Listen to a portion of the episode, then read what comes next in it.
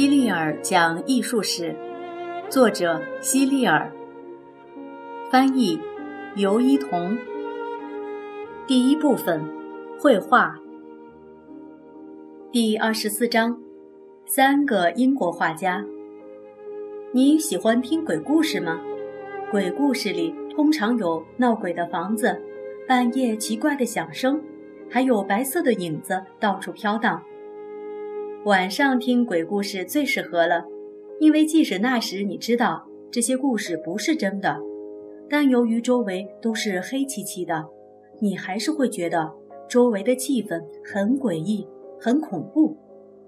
不过今天我要给你讲的这个鬼故事一点都不恐怖，更不会让你吓得浑身发抖。这个故事讲的是一只跳蚤的鬼魂。听到这个名字，你大概会想，一定是跳蚤变成了鬼，来报复抓死他的小狗。这时你会觉得这个故事一点都不可怕，甚至你可能还会笑出声来。其实，这个跳蚤鬼的故事并不算是鬼故事，故事里的跳蚤的鬼魂可是非常出名的，一个很有名的画家还曾为他画过肖像呢。这个画家就是威廉·布莱克，他的这幅画叫做《跳蚤幽灵》。这幅画就在一百二十一页上。威廉是个英国人，生活在伦敦。当时的美国还是英国的殖民地，正为反抗英国的统治进行独立战争。与之前提到的那些画家相比，威廉·布莱克则显得与众不同。为什么要这么说呢？首先，他不仅是一位画家，还是一位诗人。其次，威廉的画与其他画家的完全不一样。第三，威廉能看到幻影，幻影跟梦境差不多，是人们脑海中显现出的虚幻的东西。有些人说，布莱克或许神经有些问题，看起来总是很古怪。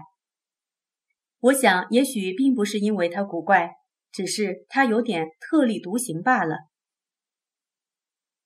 布莱克的理想就是成为一位画家，为此他学了很多年雕版画。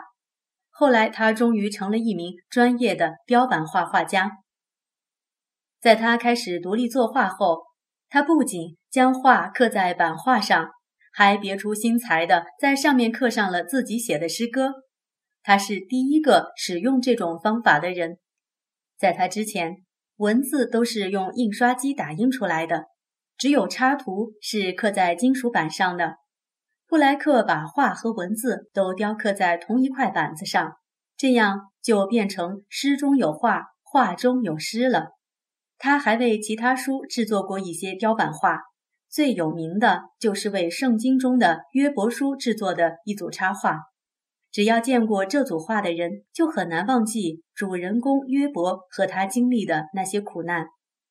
因为雕版画只能由线条组成，所以布莱克所做的大部分雕版画看起来都像素描画，都是由线条构成的。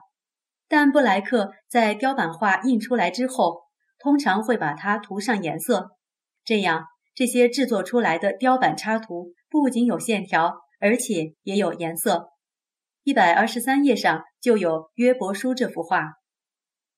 布莱克提出了许多有关绘画的新观点，在他之后，也有不少英国画家提出了关于绘画的新想法。在介绍这些画家之前，我先向你提一个问题：你有没有见过夏天时哪棵树的叶子全是褐色的？有生命的树叶都是绿色的，这是所有人都知道的。但在布莱克那个时代的画中，树叶都是褐色的，你一定会感到很奇怪吧？我曾说过，托马斯·根斯伯罗的风景画非常出名。如果你看到他画中的树叶都是黄色的，可能就会觉得他没有那么了不起。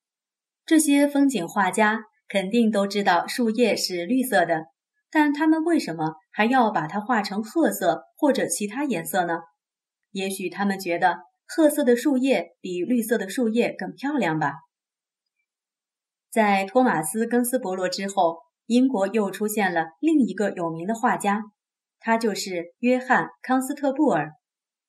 从他开始，英国画家才把树叶画成绿色。康斯特布尔的风景画都是按照景物真实的颜色画出来的。这样做说起来好像不难，可事实上却很不容易。比如，画家画出来的最白的白色，还不如雨天阴沉天空的白色亮。如果无法在画中将天空画得像真实的天空那么亮，那么唯一的办法就是把画面中其他部分的颜色画得更暗，这样天空看起来才能更亮。画面的颜色比真实的暗一些，虽然看起来还是很漂亮，但总是不那么真实。所以，如果能有一种方法可以让画面的色彩更亮，那么画出来的风景就会更逼真。康斯诺布尔找到了解决的办法。他发明了一种可以让画面亮起来的方法，就是在给画上色时，将颜料涂成许多小而厚实的色块，而不是像传统的做法那样均匀平滑地涂抹颜料。如果你轻轻地摸摸它的画，就会感觉到画面凹凸不平。如果用原来的方法画一片绿油油的田野，画家会将整片田地都画成绿色，但康斯特布尔在画田野时会画很多绿色、黄色，还有蓝色的小色块。奇怪的是，这样画出来的田野，整个色调看起来还是绿色。当然，如果你靠得更近一些，还是可以看出这三种不同的颜色来。但只要你离远一些，整幅画看起来就都是亮绿。要比均衡上色的画面看起来亮得多。你已经读到这里，这可真是了不起。要是你能一直读下去，而且可以全部理解，我就一定要夸奖一下你。一定是个聪明的孩子，不管你的老师是不是这么想的。康斯特布尔两次了不起的创新，都改进了画风景画的画法。首先，从他以后，画家开始画绿色的树叶了。而不是以前的褐色树叶。其次，他用粗糙的多种颜色的色块画画，不再画颜色单一、平滑纯色的画面了，因此画面看起来更亮。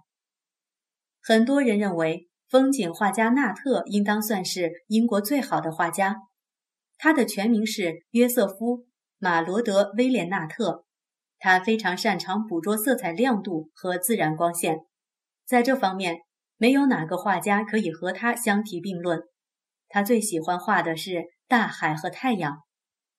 我们都知道，任何一种颜料也无法表现出太阳的亮度，所以没有哪位画家能画出那样光芒四射的太阳。但画家可以采用衬托的手法，让人一看就知道他画的是太阳。纳特的绘画手法和克劳德·莫奈很像。